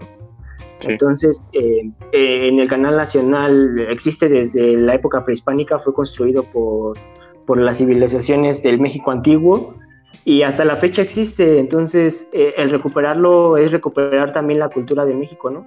Esta, esta vía conectaba desde Xochimilco hasta el centro de la capital. Entonces, prácticamente por este canal corrían todas las mercancías de alimentos y de cosas que traían desde Xochimilco para para suplir a las necesidades que se tenían dentro de la Gran Tenochtitlan, ¿no? Entonces, eh, pues es importante también por eso recuperar estas áreas y parques, y, estos son algunos, ¿eh? la verdad es que sí son varios parques los que se están, y áreas, está el Gran Canal, está este, el, el, parque, el Deportivo Francisco de Madero, hay muchas áreas verdes que se están este, recuperando ahorita. Sí, creo que es súper importante porque pues también dejando a un lado todo esto de la, de la historia y todo eso, bueno, es importante, pero también podemos tomar que pues producen oxígeno, son lugares de, de, las aves, de, ciertas, de cierta fauna, de cierta flora, que incluso puede haber, pues no sé, tal vez no estoy muy seguro, pero puede haber especies que pues, solo se encuentren aquí o que su distribución sea sea restringida a, relictos de vegetación en, la Ciudad de México. Mm, pasamos a la siguiente. Así es, a lo mejor en aves, las aves migratorias que vienen que vienen todo el año, eh, de fauna nativa, flora nativa, y este pues principalmente donde, donde podemos recuperar los, nuestros mantos acuíferos. Y amigos, los bueno, creo que estamos terminando la presentación. Nada más para pasar a la este, no sé. Ahí se corta un poquito, pero.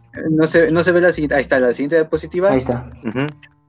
Ajá, eh, pero este, para entrar, para entrar a, los, a, las preguntas que tengan, que ya nos han hecho algunas, eh, vamos a estarlas comentando. Entonces nos quedan dos minutos a ver si le podemos meter todo el acelerador y este, poner las preguntitas. Bueno, para contestar las preguntitas. Sí, adelante, Iván. Sí, este, no, pues si quieren pasar las preguntas o. no, no, no, adelante, adelante, ah, continúa. Eh, este, bueno, ya nada más. No, amigo, adelante, adelante. Venga. Este, pues quería comentarles que eh, básicamente esa es la idea, digamos, principal de lo que es las ciudades inteligentes y, la Ciudad de México. Eh, bueno, yo quería eh, presentarme también, aprovechando al final. yo soy biólogo, como dijeron al principio mis compañeros, pero igual quiero presentar a, a, uno de los equipos en los que estoy participando, que estamos generando un startup, un emprendimiento, varios compañeros y yo. Eh, el nombre del equipo se llama Neocortex y básicamente lo que nosotros estamos intentando crear es, o buscar, es generar alternativas digitales que puedan eh, crear soluciones eh, a las problemáticas ambientales a las que se enfrenta México. ¿no? Por ejemplo, Papilio para mí es un gran ejemplo de, un, de de soluciones, de estas soluciones digitales a las que me refiero, ¿no?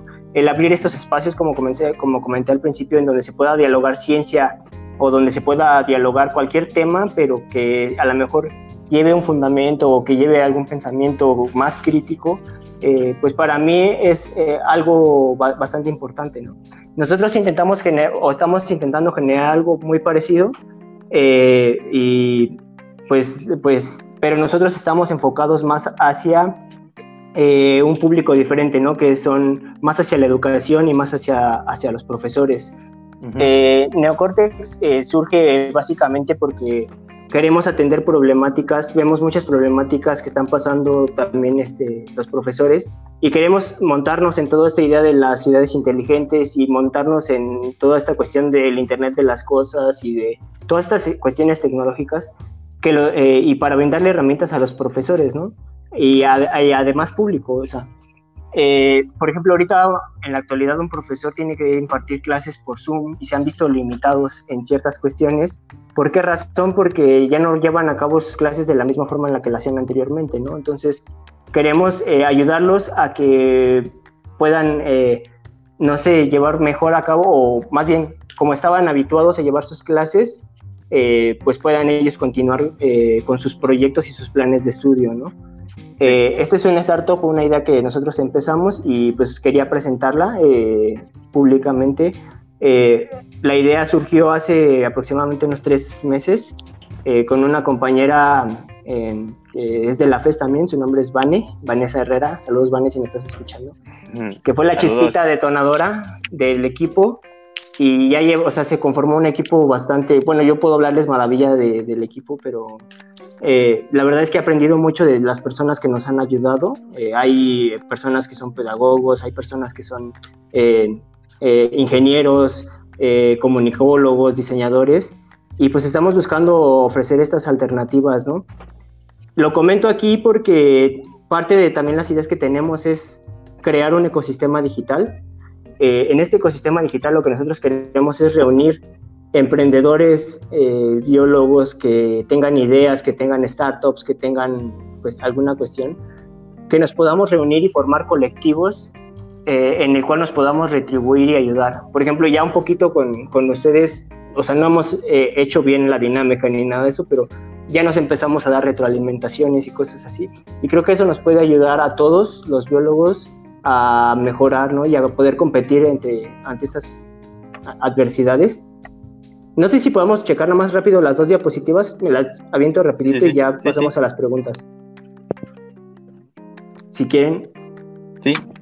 Nada más. Ah, bueno, pues Ajá, como estamos, lo, que nosotros estamos intentando ofrecer es atacar las competencias del siglo XXI, que son diversas porque el mundo está cambiando.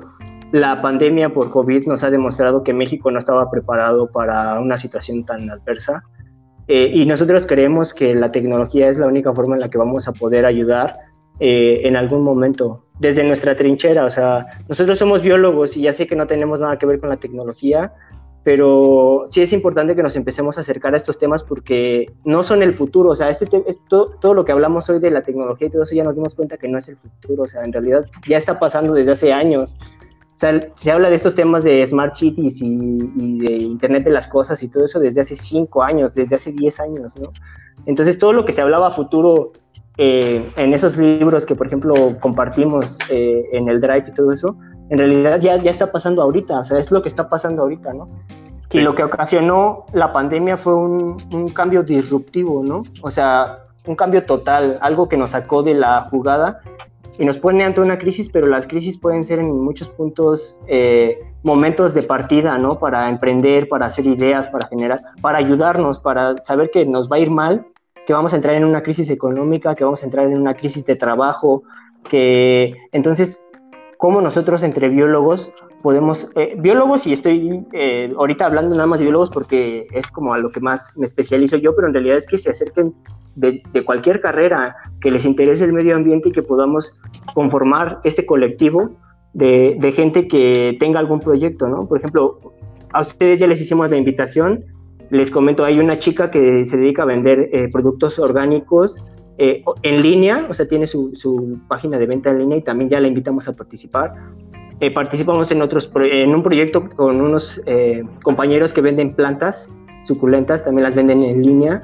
Entonces, el chiste es que si tú tienes, o, si alguna de las personas que nos están viendo tienen algún emprendimiento que tenga que ver con respecto o que quiera ayudar al medio ambiente, que sea amigable con el medio ambiente, eh, pues se pueden poner de acuerdo ahí con los chicos de Papilio o escribirnos a nosotros de Neocortex y ponernos de acuerdo, o sea, ver cómo nos podemos empezar a ayudar los unos a los otros y formar estas estrategias. ¿no? Esta idea apenas está surgiendo, entonces hay muchas cosas que tenemos que platicar y en un futuro las iremos aterrizando, ¿no? Y lo que busca este proyecto, ya nada más para pasar a la última diapositiva, es este que que nosotros eh, ayudar en las habilidades que son necesarias, ¿no? Ayudar a desarrollar a, los equipos, a los profesores, eh, a desarrollar habilidades para que puedan competir en las nuevas, en los nuevos retos, ¿no? Del siglo XXI. Eh, tiene que mucho que ver con la manera de pensar.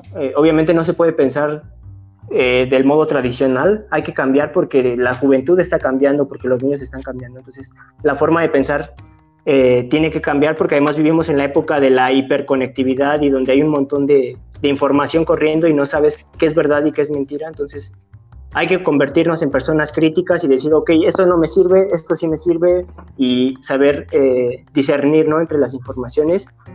Ofrecer, eh, pues saber enseñar más bien o instruir cómo se deben de utilizar las herramientas, las, estas nuevas herramientas de trabajo como una computadora o un teléfono, eh, las maneras de trabajar tienen que cambiar, o sea, tenemos que, ver que no somos uno solo, o sea, que si ustedes, por ejemplo, tienen eh, el emprendimiento de Papilio, les puede ayudar mucho que hagan relaciones con otras personas eh, a crecer su emprendimiento, ¿no? Igual a nosotros, o sea, tenemos que trabajar más en colectivos, más en equipos, ¿no? Ese sería un ejemplo. Y pues la otra forma es la manera de vivir el mundo. Tiene que cambiar porque las máquinas en algún momento van a hacer todo nuestro trabajo. Estamos entrando en la época de la automatización, la, por ahí le llaman la cuarta revolución industrial, ¿no? O eh, en donde ya, o sea, el otra vez estaba viendo un video de una máquina que hace un huevo, ¿no? Que hace huevos estrellados y yo dije, bueno, ya está, ni para cocinar somos necesarios. Entonces, la vida se tiene que vivir de otra forma. Hay que acercarnos al arte, hay que acercarnos a lo que nos hace creativos, a los que nos hace humanos, ¿no? Y esos son algunos de los objetivos que tenemos en el proyecto de Neocortex. Eh, mucha de la información que dije aquí eh, me ha acercado también porque pues, mis compañeros me han ayudado a entender muchas cosas de la modernidad.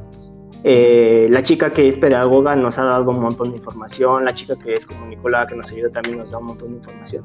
Entonces, pues todo esto que yo ahorita les platico, lo he aprendido gracias a, a ellos y pues quería presentar, presentar al equipo también y presentar esta iniciativa que estamos haciendo, aprovechar que es su primer episodio y pues nada, nada más era eso amigos. Disculpen que me Pues, extendiera. No, no, no, estamos muy contentos de que hayamos o a través de nosotros haya sido la, la primicia de tu proyecto y que pues eh, estamos completamente de acuerdo, en, de acuerdo en que hay que crear relaciones y para enfrentar estas nuevas realidades y Sí. que pues estamos para, para seguirnos apoyando y nos parece eh, increíble o nos parece muy oportuno el proyecto que está realizando y pues enhorabuena, muchas felicidades. Bueno, pues gracias amigo. Muchas, felici- muchas felicidades, amigo, y, y nos están viendo Gracias. los eh, el equipo de Neocortex. Pues, Muchas felicidades Mucho porque éxito. realmente no es fácil. Y eh, pues lo- en, lo que nos, pueda- en lo que nos podamos apoyar, saben que ahí está Papilio. eh, sabemos que también, porque ustedes nos los han hecho saber, que contamos con su apoyo. Y pues vamos a darle, porque no queda de otra más que seguir, eh, seguir con esto y seguir con la nueva realidad, amigo.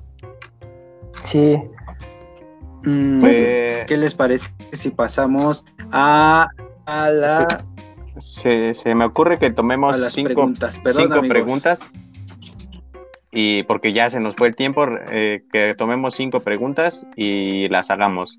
¿Les parece?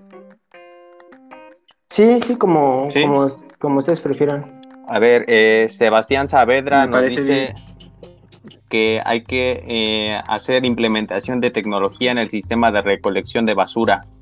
Exactamente. Pues creo que creemos que sí, porque pues todas las, las ciudades crean un, o todos, más bien todos los, los seres vivos creamos desechos y que debe de haber un buen manejo para estos recursos que todos, de, ajá, estos recursos desechables que todos generamos y creo que deben de estar dentro de la, de la agenda de las ciudades inteligentes.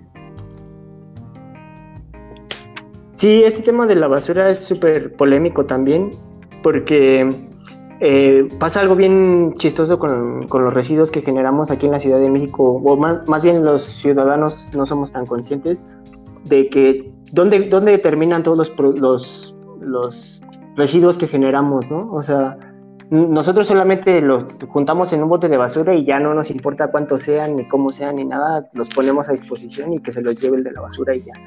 Pero en realidad en dónde termina realmente esa basura del gansito que te comiste o todo eso, ¿no? Eh, aquí en la Ciudad de México hay diferentes depósitos eh, donde va y se, se acumulan, que son rellenos sanitarios, que también tienen sus pros y sus contras. Los contras Así. son los lixiviados, ¿no? Que son todos Ujú. estos jugos concentrados que pueden llegar hasta los mantos freáticos y contaminar el agua potable, la poca agua potable que nos pueda quedar debajo de, eh, del suelo, ¿no? De del suelo de la Ciudad de México. Sí. Y por ejemplo, automatizar el servicio es algo que ya ocurre en, en países nórdicos, ¿no? Como Noruega y todo eso. O sea, la gente ya sabe qué día va a llegar su, su, por ejemplo, no sé, el que recoge el pasto o el que recoge el plástico, porque son empresas diferentes, ¿no? Cada empresa, porque cada empresa recicla cosas diferentes. Pero sí, eso es algo que debe de pasar también en la Ciudad de México, estoy de acuerdo. Mm, Sí, yo creo que es uno de los problemas más fuertes que tenemos aquí, ¿no? La recolección de basura, ya que en algunos lugares sí de plano no tienen su, no saben ni cuándo va a pasar, si va a pasar, y muchas veces como ese tipo de más, ¿no? Eh, la siguiente pregunta va a estar apareciendo, si no me equivoco, a ver, regálenme un segundo. Ah, sí, sí aparece. ¿A qué se referían con lo de la economía circular? Ah, este, cuando hablábamos de economía es. circular, ¿quieren, ¿quieren abordarlo? o- No, no, no, adelante. Sí. Eh, por ejemplo, eh, es esto que precisamente el ejemplo de la basura es súper, súper eh, claro para ejemplificar. Digamos, eh, los residuos que generamos con un teléfono, ¿no? Actualmente un teléfono, para ustedes, ¿cuánto es el tiempo de vida que tiene un teléfono? Por ejemplo, Pues en, lo en particular, hasta que ya no, no funcione y ya sea un Pero ¿cuál es- chicharrón obsoleto. Pero, ya. Pero ¿cuál es el promedio de vida que le das a un teléfono? O sea, Yo- tu promedio de que te duren a ti. Unos seis años. Ok, seis años. Y en seis años tienes que renovarlo. Sí. Sí, pero digamos que, que tú no eres una persona muy afín a consumir tecnología, a lo mejor, pero una persona que es eh, partidaria de comprar el nuevo teléfono y el nuevo teléfono lo cambia cada año, o cada dos años, o cada tres años, ¿no? Entonces, esos residuos se van acumulando, pero lo que tú haces es que el teléfono o lo desechas, lo tiras o lo regalas o así, ¿no? Entonces, dentro de la economía circular, si tu teléfono a lo mejor está funcional, eh, no es necesario que lo deseches o que lo tengas ahí arrumbado en tu cuarto o algo así.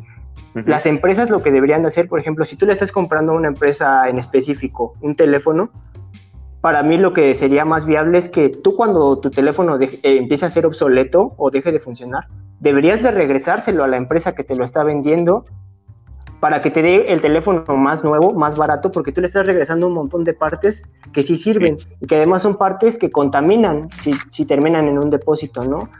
Eh, porque una batería de un teléfono, ¿cuánto contamina?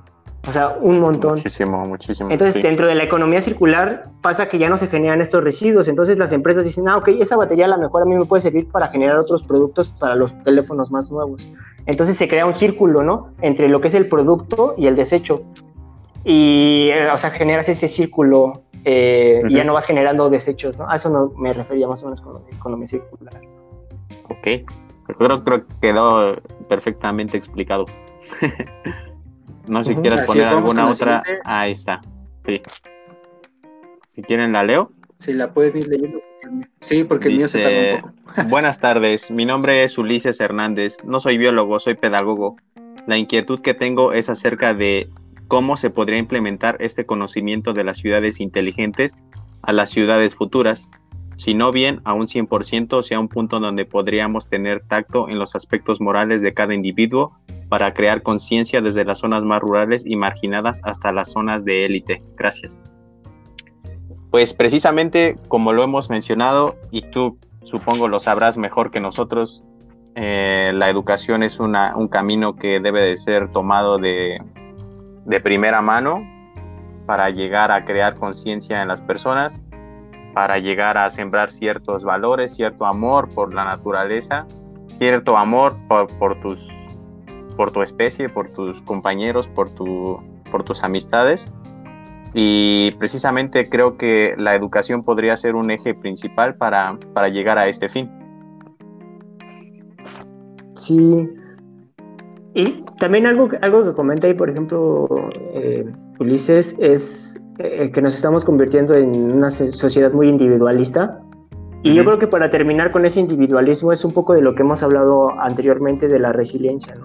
Y, de la cultura, la importancia de la cultura, o sea, cómo la cultura nos va a quitar esta parte individualista, ¿no? O estas Sí. nuevas prácticas de trabajo, ¿no? Porque decíamos, antes pues yo era individualista y decía, ah, pues yo pongo mi empresa y yo solito me la llevo así, ¿no? Pero no, la realidad es que si no tienes amigos, pues no hay negocios, ¿no? Los negocios hay que, hay que tener amistades. Entonces, Sí. el arreglar un parque también ayuda a eliminar ese individualismo, ¿no? El que tú vayas a una cancha a jugar fútbol con tus, o con tus vecinos de la colonia o así, eh, ya con eso se van rompiendo esas brechas individualistas que actualmente existen. Y se crea tejido social. Exactamente. Sí. Otra, amiguito, uno si quieras comentar Así algo. es, amigos. No sé si No, no, no, no, no, no, amigos. Eh, yo más bien estaba, me estaba enfocando en las preguntas que estaban haciendo. Y realmente hay una que, a mí en lo particular se me hace muy fuerte, que dice de qué sirve tener a la Ciudad de México como ciudad inteligente cuando hay tantos asesinatos el en el día a día.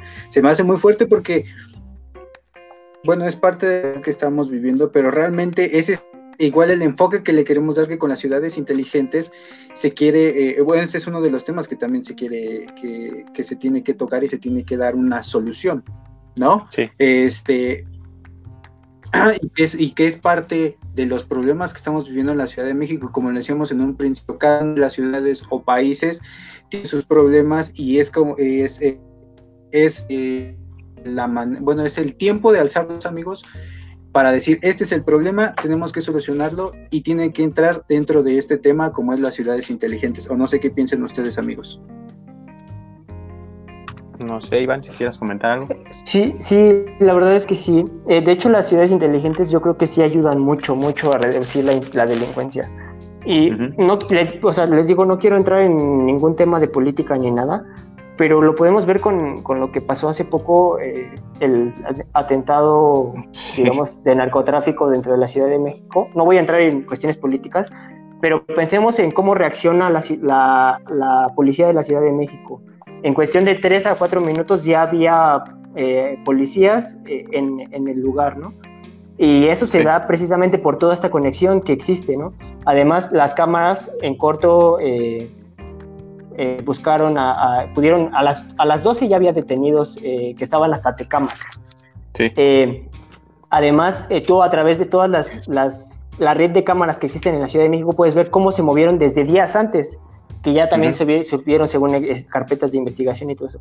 No sé si, si ese sea un, algo que sucedió realmente, o sea, no me quiero meter en menos con el narcotráfico ni nada de eso, pero a lo que voy es que, por ejemplo, ese es un ejemplo claro de cómo un delito puede ser eh, eh, resuelto eh, con mayor practicidad y mayor agilidad si tú tienes cámaras por muchos lados, ¿no? Se rompe, muchos pensamos que se rompe las, la intimidad al tener cámaras y todo eso, pero sucede que en la ciudad hay muchos, como, como bien mencionan, muchos actos delictivos, ¿no?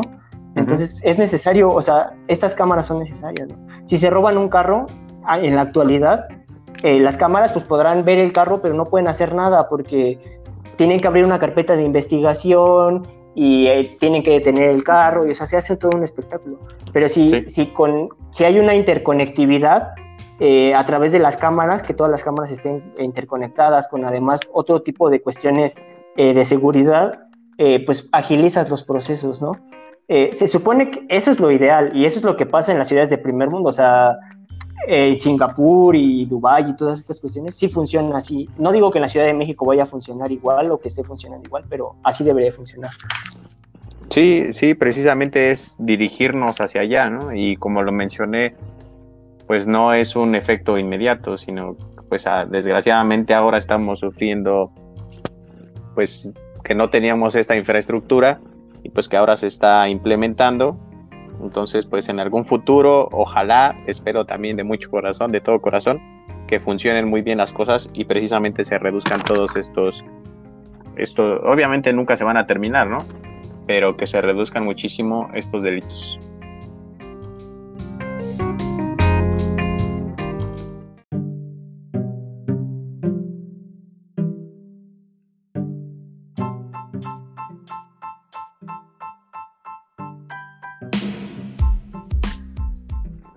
Así es, amigos. Y pues ya para cerrar, no tenemos, eh, no es una pregunta, pero es una felicitación. Dice los, los felicito jóvenes, muy buenos sus temas. Y pues nosotros también queremos agradecerles a todos los que se han tomado el tiempo, eh, el espacio para poder escucharnos, para poder leernos, para poder dejar un comentario. De verdad se les agradece muchísimo su aportación y, es parte de lo que queríamos hacer con esta segunda temporada. Y bueno amigos, yo cierro mi participación diciendo que muchas gracias a Iván por, regalar eh, esta, eh, ¿cómo, decimos amigo? Muchas gracias por regalarme tu conocimiento, por, prestarnos tu tiempo amigo y... Eh, bueno amigos, yo así cierro la segunda temporada. Muchísimas gracias. De verdad, espero y nos sigamos viendo aquí eh, pues la siguiente semana. Yo, Iván, en lo particular te quería agradecer igual muchísimo. Sé que estuviste muy al pendiente, estuviste trabajando mucho tu tema. Ya llevábamos planeando un buen tiempo. Nos compartiste muchas cosas que eh, en cuanto a, bueno, cambiaron las dinámicas, que nos compartiste este drive, nos, nos informamos un poquito más en conjunto y pues muchas gracias por tomarte el tiempo de, ponerte a estudiar. Sé que es un tema que te gusta, pero pues de todas formas hay que prepararlo. Sé que tenías muchas otras cosas que hacer, pero aún así te dice el tiempo. Y pues te agradezco y también te felicito por tu proyecto. Espero te vaya muy bien con todo tu, tu crew. y muchas gracias, muchas gracias Iván. No, pues Muchas gracias a ustedes amigos por, invitarme. Eh, la verdad, eh, como les dije, Papilio para mí es una, un, proyecto bastante interesante Y pues hay que seguir en contacto, hay que seguir generando estas redes y todo esto. Y pues decirle a las personas que nos pudieron ver o los que vayan a escuchar el podcast después o ver el eh, video en YouTube, que si tienen, que se atrevan a emprender eh, cuestiones eh, biológicas y todo esto. Y entre todos nos vamos a ayudar, o sea, pónganse en contacto con, con Axel, con Raí, con los chicos de Papilio.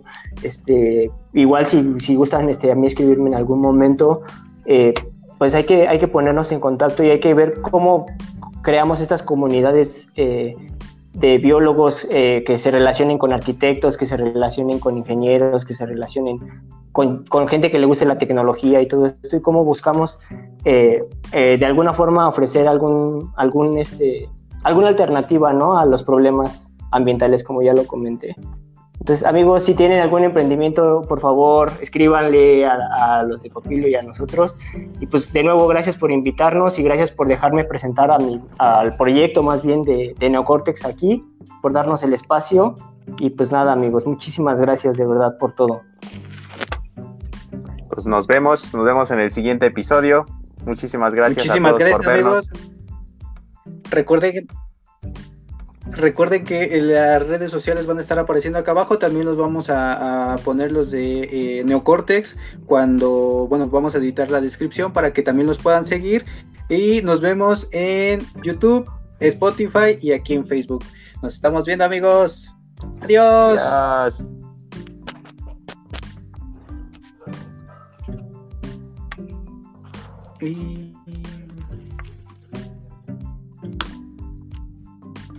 Oh, ah, no se puede quitar, amigos. pues ya nos quedamos aquí una hora. y si nos salimos. ya nos Ya, esperen. Esperen, esperen, esperen, esperen. 3, 2, 1. Estamos fuera, amigos, creo. Listo. No, seguimos. Ahí dice live. ya se fue Iván. Ah. ¿Y si me salgo?